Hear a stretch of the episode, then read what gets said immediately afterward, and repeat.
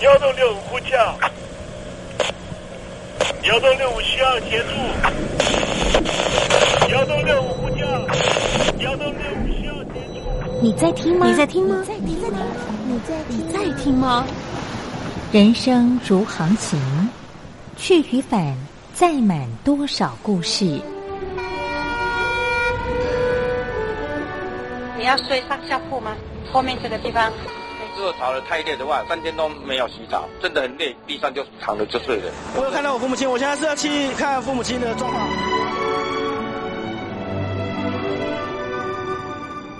聆听故事湾，让每个故事找到属于自己的码头。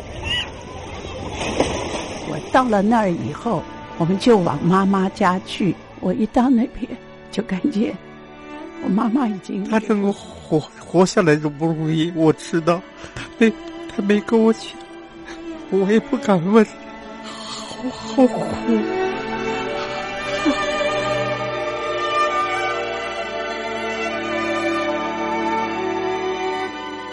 聆听故事湾，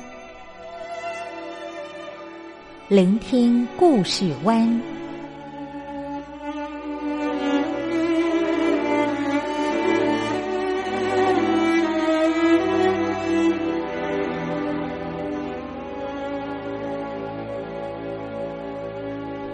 故事总有一个停泊的港湾。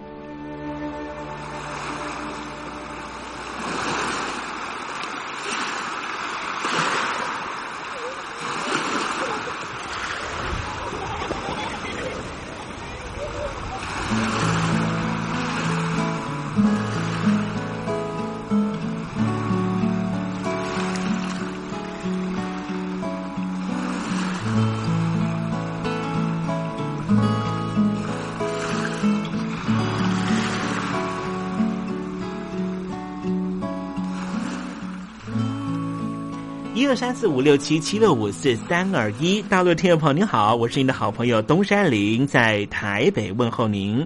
正在为您进行的栏目就是聆听故事湾，一二三四五六七七六五四三二一，全年无休，每天在空中为您服务。您在每天的凌晨三点十分，或是傍晚的六点十分，都可以在光华之声频道收听到这个栏目。聆听寰宇趋势，不用太多解释，因为聪明的你心中自有诠释。亲爱的听众朋友，我们的节目早晚各一次，听众朋友你可以选择最适宜的时间，和东山林共度这短暂的五十分钟的时光，就在光华之声的频道空中相见。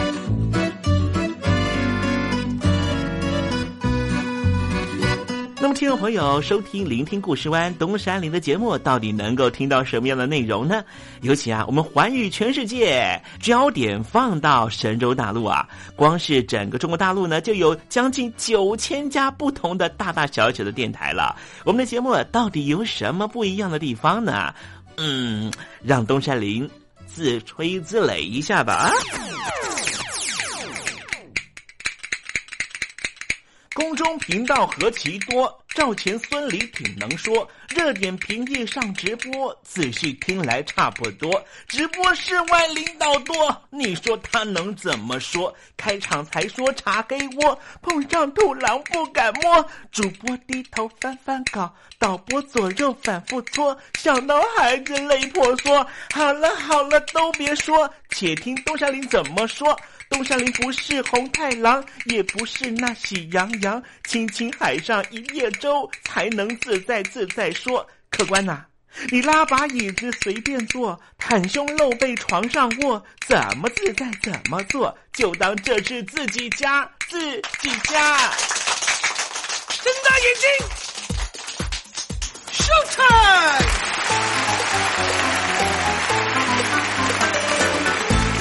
time！Hello，听众朋友你好，我是你的好朋友东山林，在台北问候您。正在为您进行的栏目就是聆听故事湾啦。为什么节目的开场要这样的隆重呢？因为在凌晨三点钟的时候才进行我们的节目啊。听众朋友可能正在打瞌睡之中，或是呢在睡梦之中，所以呢要赶快把听众朋友呢让那瞌睡虫踢到九霄云外啦。听众朋友，今天的节目非常的精彩，千万不要错过喽。那么精彩的内容到底包含了什么呢？赶快让东山林为您报告。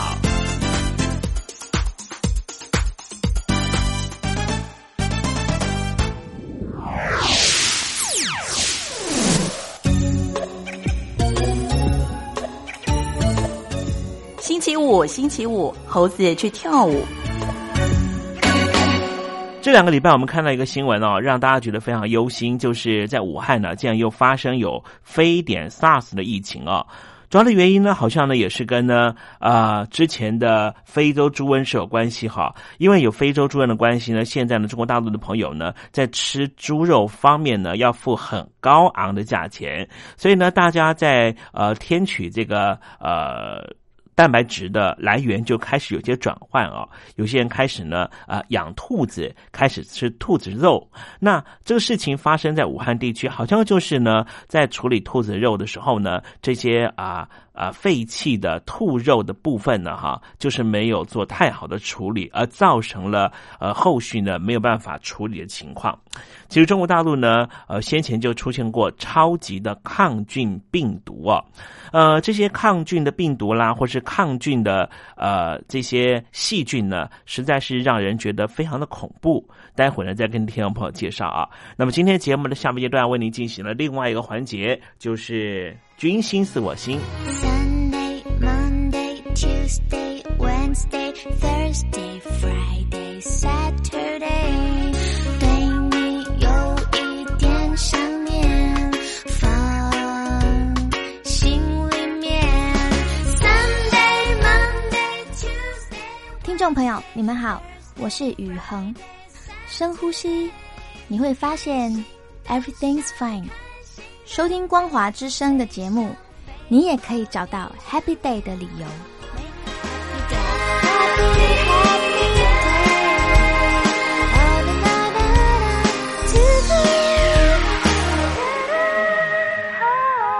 现在，请习近平同志讲话。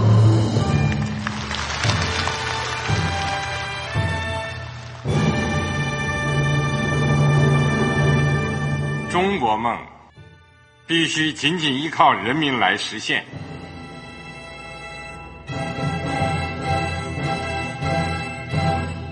好国民得关心家事、国事、天下事。呃，谢谢发言人。我们注意到啊，现在那个外面有很多关于前中央政治局委员周永康的一些消息和报道。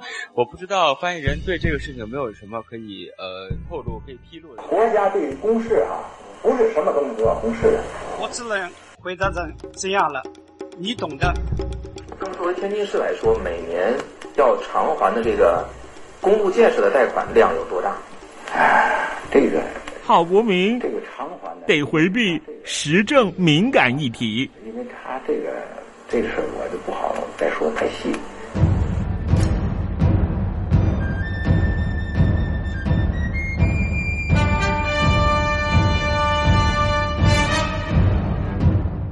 们要坚持人民当家作主，坚持人民主体地位。任何官方不宜说太细，期望您体谅的话题，尽在时政，你懂的。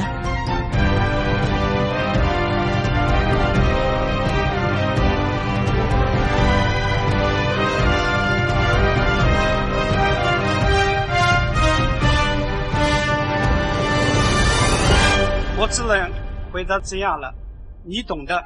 那些官方无法为您说太细的事情，就让东山林为您详细的说明白。天婆早上好，晚上好，正在为您进行的栏目就是聆听故事湾。此刻为您进行的环节就是时政，你懂的，一同关心焦点话题。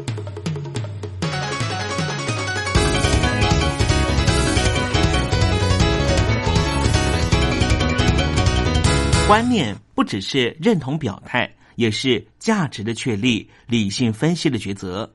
透过资讯了解世界，我们追寻观念的理路，试图描绘知性的坐标。中国大陆的珠江三角洲，绿油油的农田和河流里，盘踞着一个无声无息、无影无踪的祸害。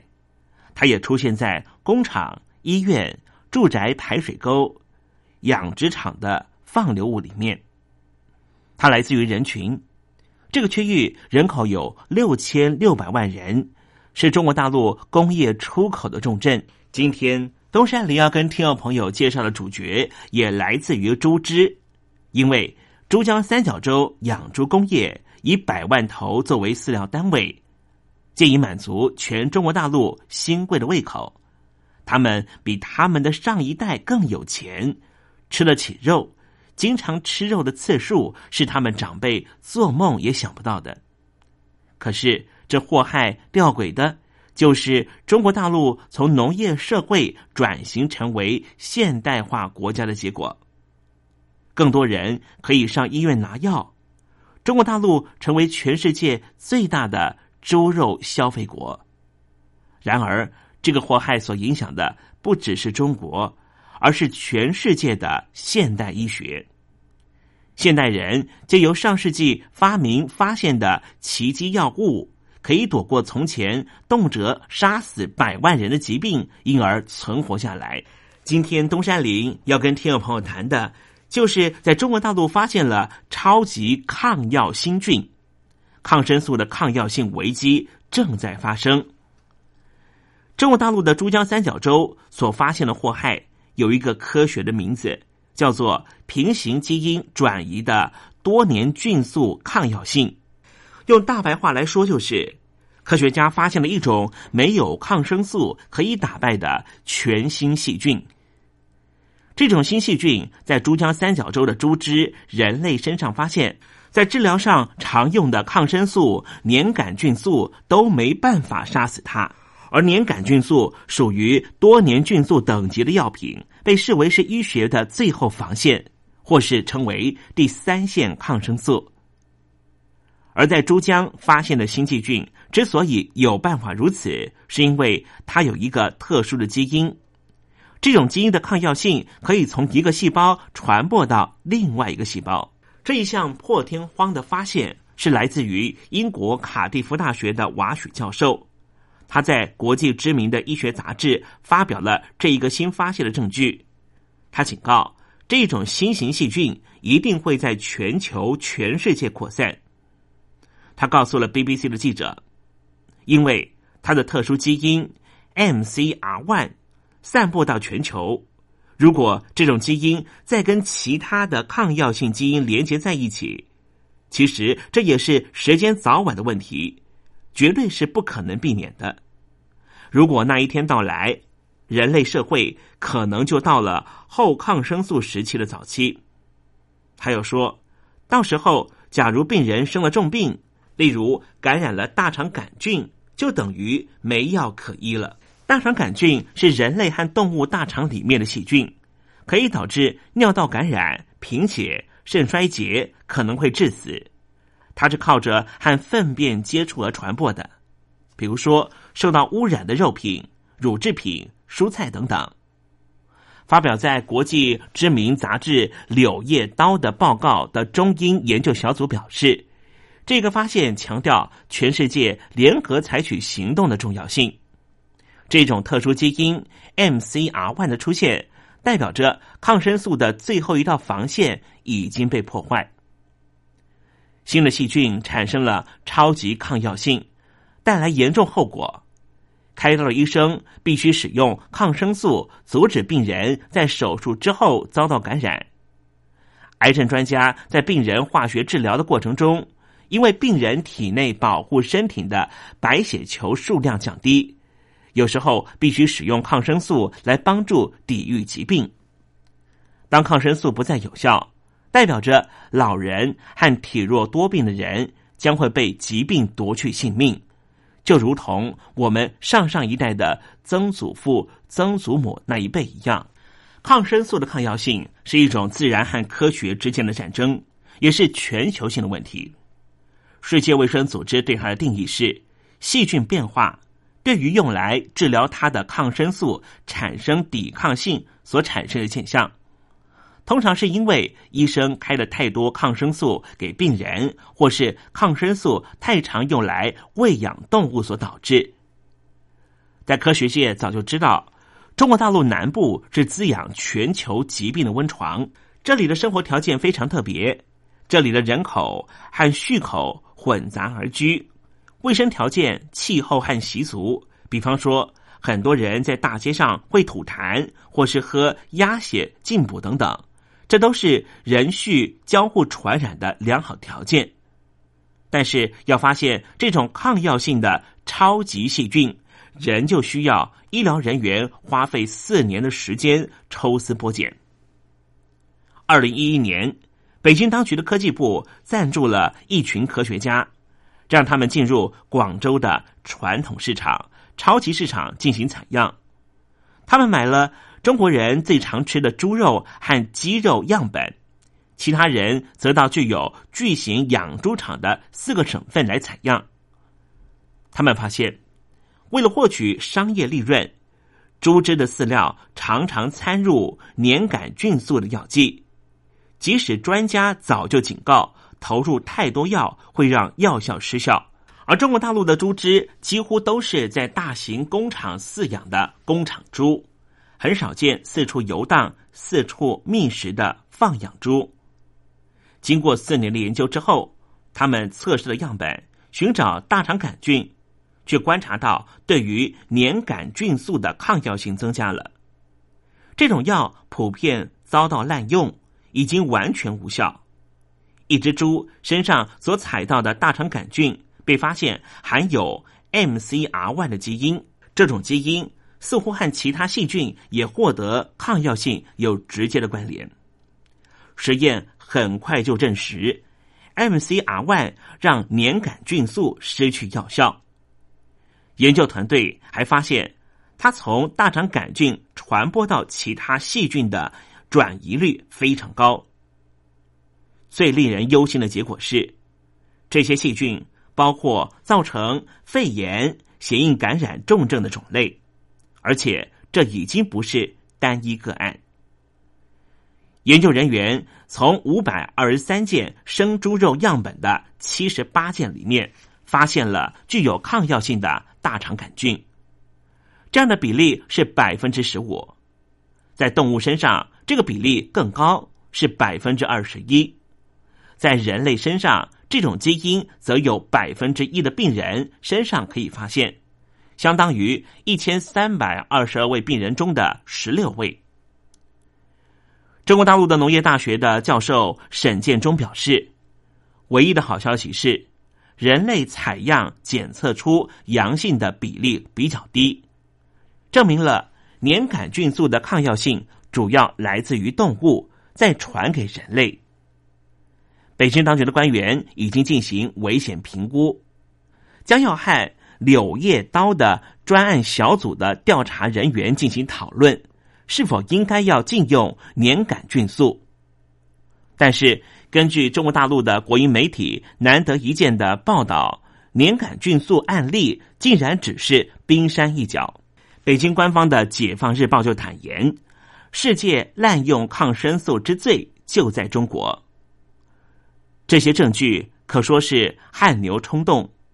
但是却往往自相矛盾，纷乱的出现在中国大陆境内的专业期刊、政府报告、媒体调查、学人的网站贴文里面。然而，压倒性的结论却是一致的：世界人口最多的地方正在发生世界最糟糕的抗生素抗药性危机，不但在生素身上，也在人类本身的体内。根据《解放日报》的报道。中国大陆医院百分之七十四的病人都在服用抗生素。报道引述：世界上没有其他国家如此大规模的让医院里面的病人服用抗生素。报告还指出，相比之下，英国的比例只有百分之二十二，美国只有百分之二十五。这份报告又指出，妇产科滥用的情况更为严重，比如说。有一个上海的妇产科医院，百分之百的产妇都在使用抗生素。中国大陆的媒体把这种现象怪罪于商业动机以及病人的期待，因为中国大陆是全世界最大的抗生素生产国。根据中共的一份委员会的报告，医疗主管单位对抗生素处方签的管制非常有限。同一份报告还指出，三十万名儿童耳聋就是因为滥用抗生素的结果。即便是国营企业和医院本身都有非常强烈的卖药动机。根据《中国青年日报》的报道，一间位在中国大陆西南部的国立医院下令每个部门每个月要卖掉多少存货，否则医生会被减薪。中国大陆的媒体也把抗生素的滥用怪罪于医疗部门的腐化。前一阵子，中国大陆起诉了英国药厂葛兰素史克，指控他行贿。但是，中国大陆医院收受回扣的情况并没有因为这个案件而收敛，一样十分猖獗。抗生素滥用的结果，连河川里面都出现。广州地球科学研究所表示，抗生素在许多大陆的河川里面被侦测到。尤其在珠江三角洲的江水里面，研究人员发现高浓度的盘林西林、诺氟沙星以及其他五种常见的抗生素，而它的来源就来自于家庭厕所、医疗废弃物、动物排泄物、水产养殖业和农田的排水等等。根据中国大陆媒体的一篇评论，评论文写道：中小型医院、药局。牲畜养殖业使用的抗生素情况已经完全失控，环环相扣，对于人类健康造成非常可怕的梦魇。过去数十年来，细菌在这一场战争中逐渐的占上优势，就像一个慢慢失去平衡的跷跷板。毕竟演化站在细菌那一边。细菌只要二十分钟就可以繁衍下一代，而研发一种新的药物需要十年以上。此外，因为筛选压力，只要使用抗生素，都会驱使抗药性形成。在抗生素的攻击下，通常会有少数随机获得适当突变的幸运细菌能够生存，它们就可以繁殖。填满那些对抗生素敏感的同胞原本生存的空间，同时也将保护他们的基因持续的传递下去。但是，抗生素不只经由遗传进行传播，细菌也借由交换部分的 DNA 获得抗药性，根本不需要暴露在该基因能够抵抗的药物环境之下。比如说，我们可以观察到。金黄色葡萄球菌演化出的抗药性模式，它是一种革兰氏阳菌细菌。一开始对青霉素有抗药性，接着它就开始合成了青霉素。再来就是头芽孢菌素，例如优利霉菌。最后是对抗 MRSA 的最后一道防线——万古霉素。革兰氏阴性细菌遵循类似的抗药模式，包括了青霉素。头芽孢菌素、大环类抗生素以及林可硫胺类的抗生素。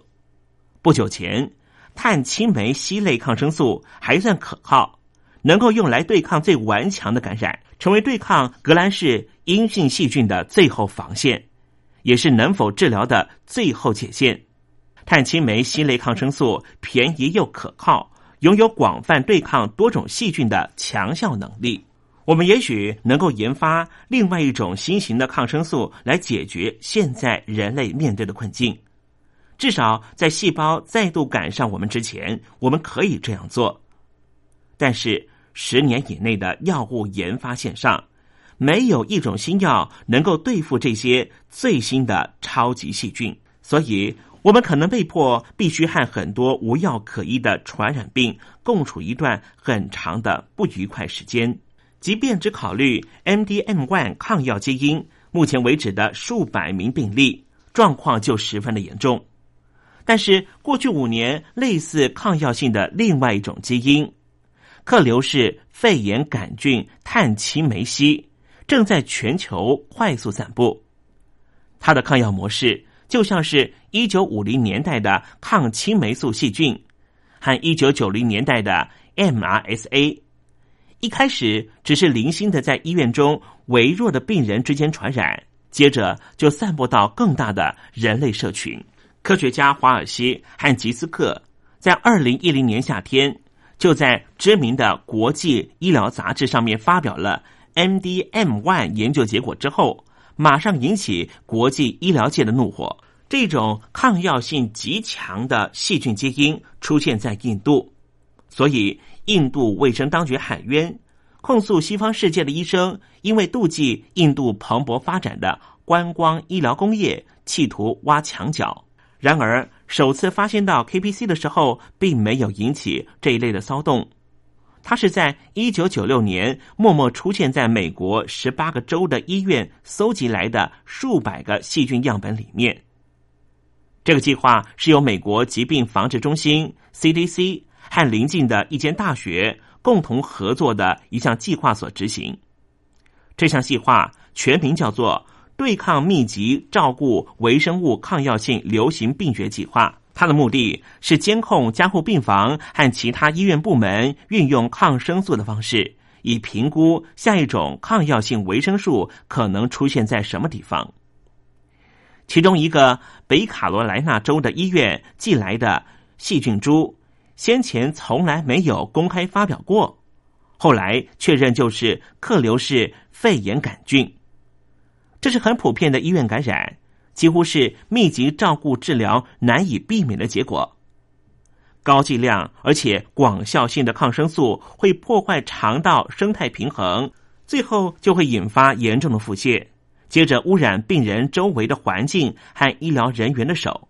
这种情况到底有多严重呢？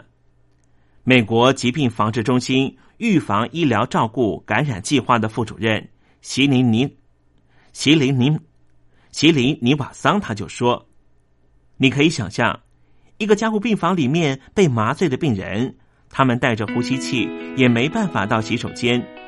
如果他们失禁了，医疗人员必须帮他们清理他们的排泄物，而病人附近有许多仪器，许多仪器的表面。”可能会受到污染，而这名病人离开了病床之后，下一个病人会躺在同一张病床上面。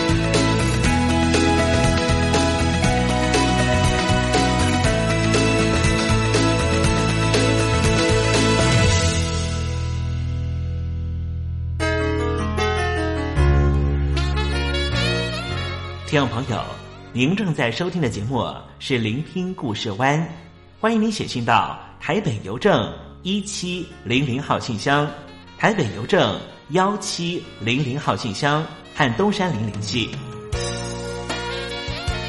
东山林就是东边的山里有只麒麟的东山林，东山林等候您的来信哦。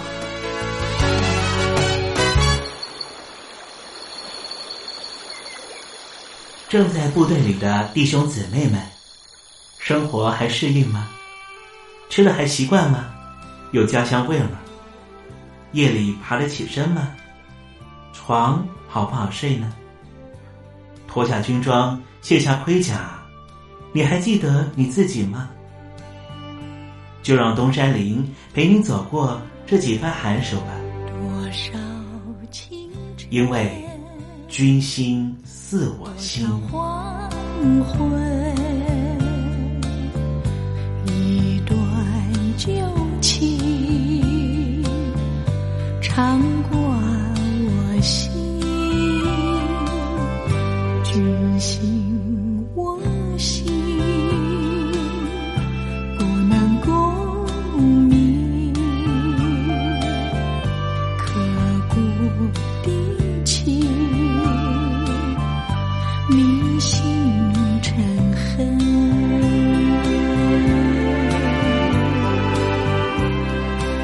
心似我心。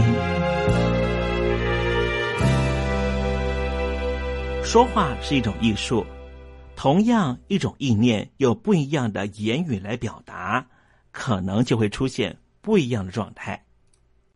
比如说挫败，当说到和失败的事情有关系的时候，我们就会觉得心情十分沮丧。但是如果把“挫败”这两个字换成挑战，是不是我们的心情就会不一样了呢？还有，当有人要求你要做某些事情的时候，你回复他说：“我试试看。”如果你把“试试看”三个字改为“我一定去做”，是不是做起事来会更有动力呢？还有一种语言表达的方式，你可能会说到：“我会成功，但是我会很累。”这种“但是”留下但书的说法。事实上是让人会感到很沮丧，或是偏向负面表达的。如果你把它改成“但”，如果你把“但是”改成“而且”，养成这样的习惯，做事情就更有积极性了。我会成功，而且我不怕累。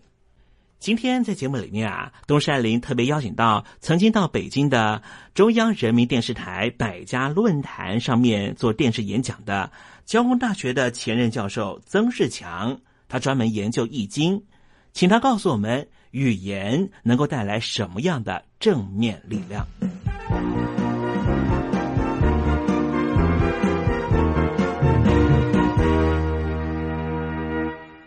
语言激励的妙用。我们每次一想到激励，马上会想起物质性的、金钱方面的东西。我不晓得大家是不是有这种感觉。可是你不妨再问问你自己：精神方面、语言方面，是不是我们也同样需要激励？有时候想想啊，这些不花钱的东西啊，反而比那些花钱的要管用。很可惜，我们常常忽略了这方面的妙用。一个人常常期待着被人家激励，这样好不好？你期待长官给你激励，偏偏长官很不喜欢激励人家，那你怎么办？生气不能解决问题呀。所以，我觉得一个很有出息而能够掌握自我的人。他是不需要被人家激励的，所以我们常常觉得最有效的激励啊，其实是自我激励。人家不给我掌声，我给自己掌声，这非常快呀，而且掌握在自己手上啊！一想到手就拍起来了，就鼓掌了，何等的方便！各位去看看那些演讲的人，他们呢？老是要说，请各位给个掌声，这是不是很可怜呢？那如果人家给你稀稀落落掌声，你又怎么下得了台呢？所以我是觉得，演讲的人，你就要尽心尽力去讲，你根本不要管人家给不给你掌声。你讲得好，讲到人家心里头很动心，他自然会自发的给你掌声。我用这个案例啊，就是希望各位啊，当你表现的非常好的时候。那么你应该啊，会得到激励。那么假定没有的话，那你就不拱他，你就自我激励好了。我自己很高兴，我自己笑一笑，给自己一些掌声，同样可以收到激励的妙用。特别是自己告诉自己，这是语言激励的妙用。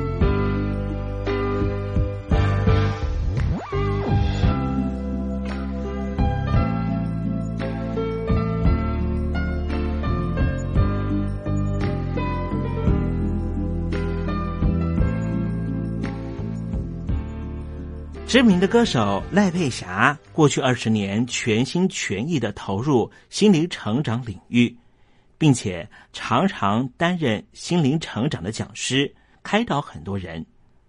他就说，语言的力量其实就是幸福的关键。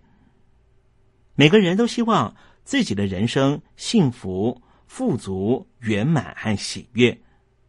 而自从《秘密》这本书和《失落的致富经典》等这一些百年经典的书籍陆续问世之后，大家开始了解到思想的力量何其大。但是，听众朋友，你知道吗？除了思想之外，言语更是影响着你是否能够获得幸福人生的关键。知名的作家芬伦罗斯在《失落的幸福经典》这本书里面谈到言语的力量。他说：“透过话语的震动力量，人说出什么就会吸引什么。”他提到，了解语言力量的人会对自己所说的话非常小心。只要观察言语所造成的反应，就会明白言语不会空转而回。许多人因为说了一些漫不经心的话，把自己送进灾难里。弗恩罗斯啊，曾经谈起一位女士，过去既富有又住在豪宅里，但是她经常不想整理房子，还常常说：“我讨厌这里的东西，我真希望现在就住在拖车里。”这是她自己所说的话。没想到最后她真的住进拖车里了。另外一位很富有的女士，常常开自己玩笑说：“已经准备好住到救济院了。”结果，接下来短短几年内，他几乎是一贫如洗，因为他早就已经把困顿和匮乏的景象烙印在自己的潜意识里面。潜意识毫无幽默感可言，人们常常随口自我调侃，却把自己送进不幸的情境里。我们经常听到别人抱怨自己厄运连连，现在终于明白。原因就是因为他们不断的抱怨，才会吸引厄运缠身。赖佩霞对于佛罗伦斯谈到言语的力量非常感同身受。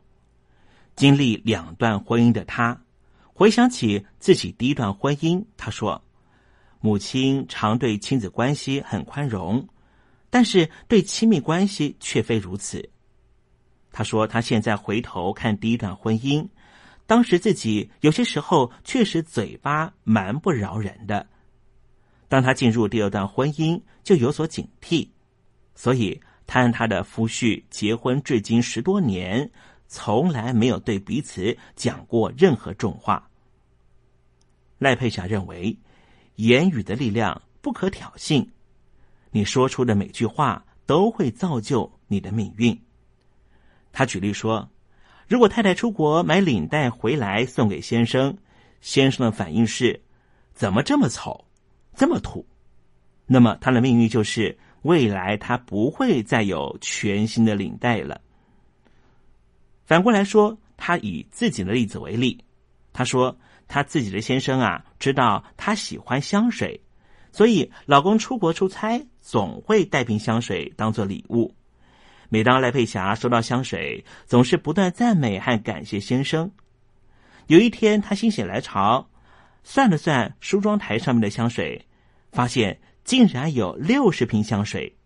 这都是因为他的言语造就他的命运。赖佩霞还说啊，她的第二段婚姻，她从来没有批评老公家里的人，只是赞美。因此，她的先生非常尊重赖佩霞的家人。赖佩霞说：“如果我曾经数落过他的家人，就算他当时觉得我说的有理，但是只要他逮到机会，一定也会数落两句。这就是自我的修复。当你认真了解言语的定律，你就不敢造次，甚至你连想都要很小心。尤其夫妻睡在同一张床上，你的负面情绪和思想对先生没有好处。”对你也不会有好处。信念带出我们的言语，就代表我们未来的命运。现在不仅赖佩霞夫妻遵守着言语的法则，也非常珍惜着彼此的婚姻关系。当我们了解了自己的思想和言语多么重要的时候，但是要怎么样摆脱负面思考，转念成为正向思考呢？赖佩霞说。第一点就是慎选你的朋友。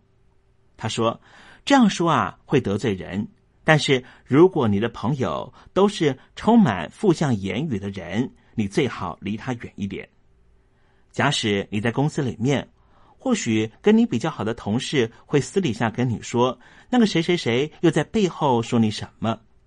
乍听之下，他似乎是提你的好朋友，但是当你处于这样的情况。”你的情绪就会很不好，情绪不好就不可能有好的念头出来。大家常常喜欢聚在一起吐苦水、倒垃圾，但是常常听这些负面思想的抱怨的话，对你的人生不但没有帮助，反而会带你拉扯的负面能量。所以赖佩霞建议说，选择跟快乐的人做朋友。或许当你意识很低的时候，你跟一些比较快乐的朋友讲话，他可能会跟你说：“别想那么多，我们去喝喝咖啡吧。”或许当下你觉得这个人不了解你的心，反而更乐于跟你一起抱怨、一起骂的人的朋友，和他们在一起骂完觉得很舒畅。但是这样完全无法帮助我们从负面思考转为正面思考。应该选择跟快乐且正面的朋友在一起。这样才真正的对你有帮助。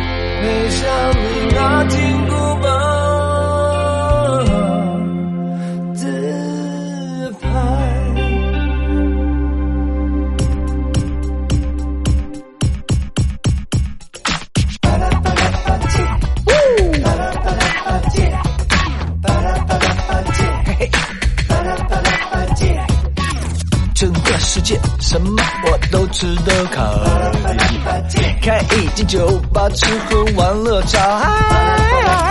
一百年以前大师兄多摇摆，一百年以后比我还要痴呆。过去的我人见人不爱，Oh no！现在夜店里喝醉的女孩，她们都叫我木木村拓哉。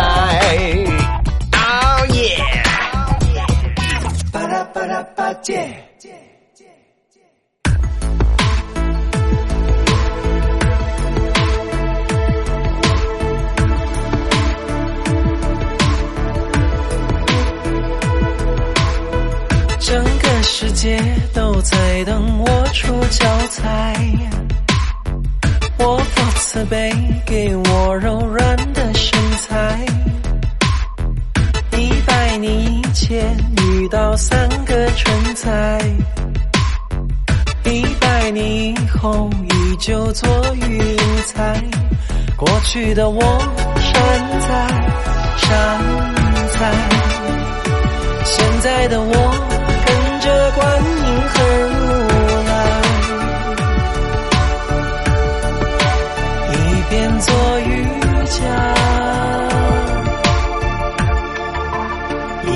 一边吃生菜。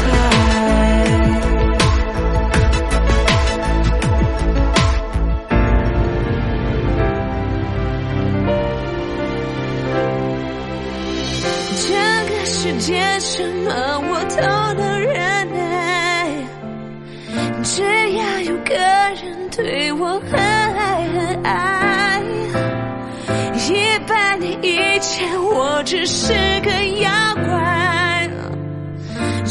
一百年以后我像微笑还买菜。现在的我年华不在。可是喜欢你的感觉还在，从一数到一百，唉，你还是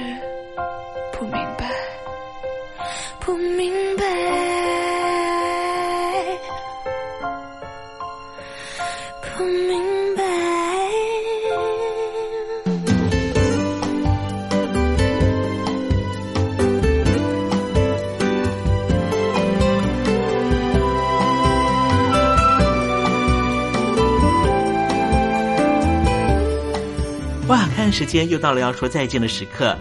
无论今天东山林给了你什么样的情绪延伸，再见总是要说出口的。但是，我最亲爱的小伙伴，你知道吗？比起再见，其实我们更擅长想念。每一次的再见，都是为了下一个再相聚，不是吗？我没办法确知明天还会不会在这里见到你。都说了，人世间的所有相遇都是久别重逢。不管说再见之后，你会遭遇什么人，会见到什么样的风景。如果你愿意的话，东山林每天都在这里等你。再请您和我分享你的一路精彩，好吗？再见了，我最亲爱的你，我们不见不散，拜拜。